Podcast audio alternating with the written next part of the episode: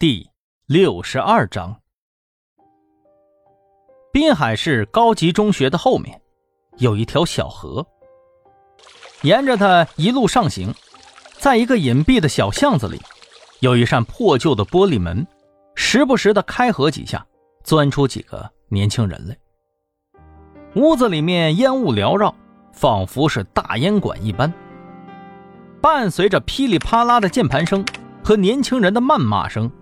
程锦趴在网吧的柜台上央求着：“哎呀，别吧，叔，我也老来你家玩您就再帮忙一次呗。”“不行啊，今天不行。”网吧老板摇了摇头：“最近查的特别严，未成年人不让进，你快快快走吧。”“哎呀！”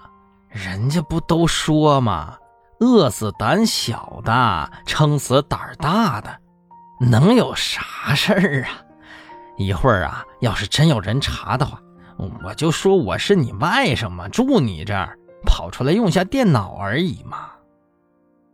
老板依然摇着头，执意让他走。现在已经是晚上十点了，万一家长报警，警察很容易就过来查他了。叔，你放心嘛。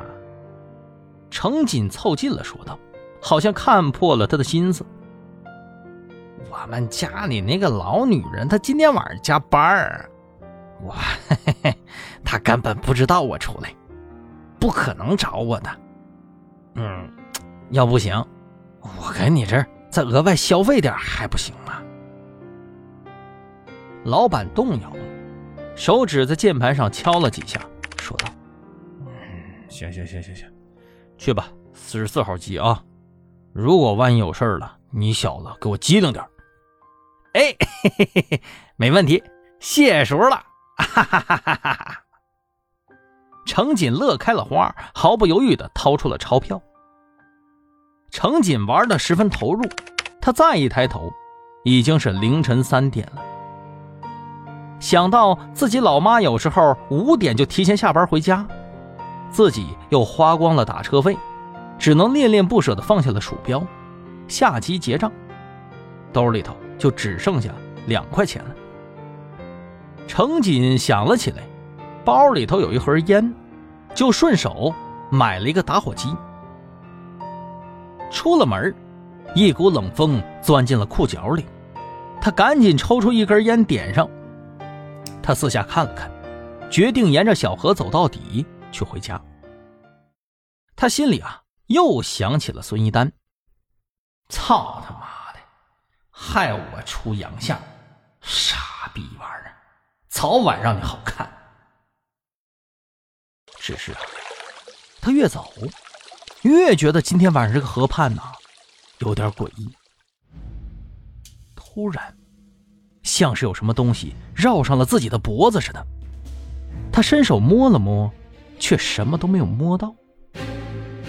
操他妈的，疑神疑鬼的！一根烟很快就抽完了，为了掩饰胆气，他赶紧又点上了一根。就在这时候，四周又响起了什么若有似无的声音。操，这他妈又是啥？风声吗？但怎么听起来更像是哭声呢？程锦突然想起来了，学校里头流传着一件事段雨丽她，她好像……我操！不会吧？程锦是越想越心虚呀，再睁开眼睛一看，只见满眼都是那种可怕的东西。程锦被吓尿了，生理上他已经承担不住这种惊吓，本能的开始逃跑。但是他不知道该往哪里跑，因为他被这群可怕的魔鬼给团团围住了。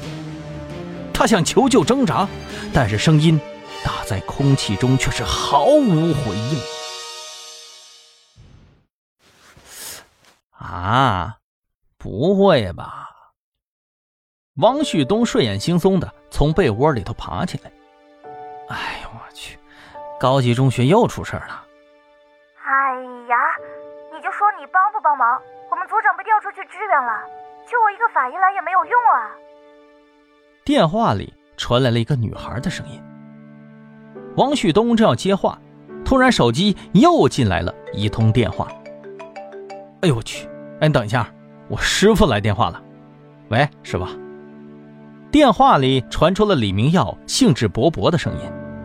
哎，好徒弟，嘿嘿，隔壁组老胡他们有重要任务在身，哎，今天来不了了。师傅灵机一动啊，把高中生自杀的案子要到咱们组来了，怎么样啊？汪旭东一脸黑线，没作答。怎么加班还成荣耀了？他真不知道师傅到底在这兴奋个什么劲儿。嗨嗨嗨嗨，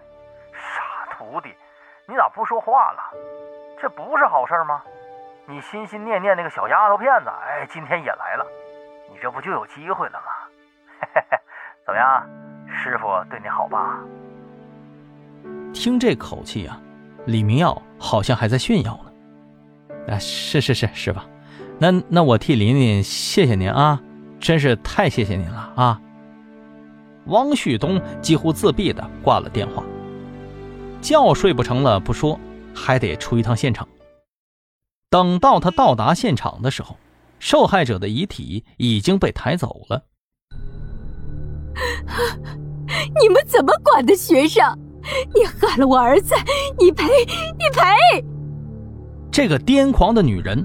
就是死者的母亲，她正扯着校领导的领子，胡搅蛮缠。哟，两位警察同志，哎，这孩子平时就违反校规，抽烟喝酒的。这次啊，是他自己放学以后出去上网，第二天根本就没有来过学校。你们评评理啊！这人既不是在我们学校出的事儿，那小何也不是归我们学校管理的。你看这事儿闹的，我们唉。校领导属实是无奈，因为学生跳楼的事件，他已经屡遭教育局的批评。再加上媒体铺天盖地添油加醋，让许多家长不惜花钱转离学校，更别提今年准备新招的学生数了。李明耀使了个眼色，汪旭东上前把女人给拉开。这位女士。请你冷静一点啊，往后退，不要妨碍公务。你们就是杀人犯！他还是不依不饶。就是，你们警察拉开我也是帮凶。我要告你们，我儿子那么好，根本不会学坏，怎么可能去网吧不回家？我就加班了一天没回去，我的儿啊！汪旭东听到他满嘴喷粪，正要发作呢，突然。一只手拉住了他，扭头一看，原来是易星。王旭东，算了，他刚没了儿子。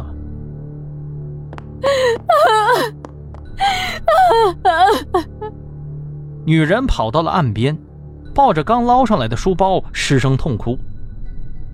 媒体们早就在警戒线外围了个里三层外三层。突然。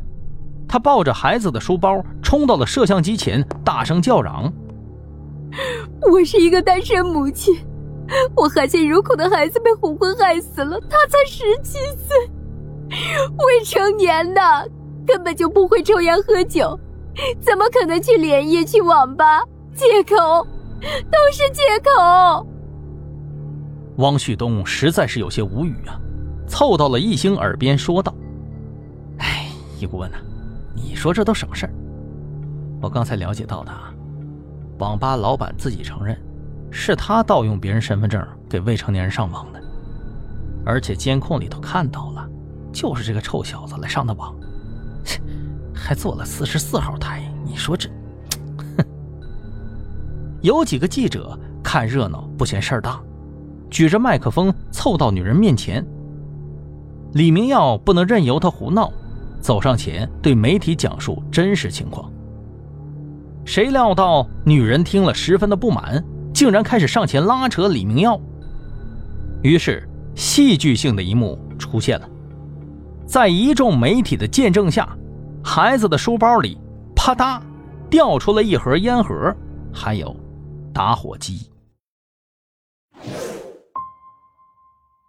亲爱的听众朋友们，本集播讲完毕，感谢您的收听。如果喜欢，记得订阅和打赏一下哟。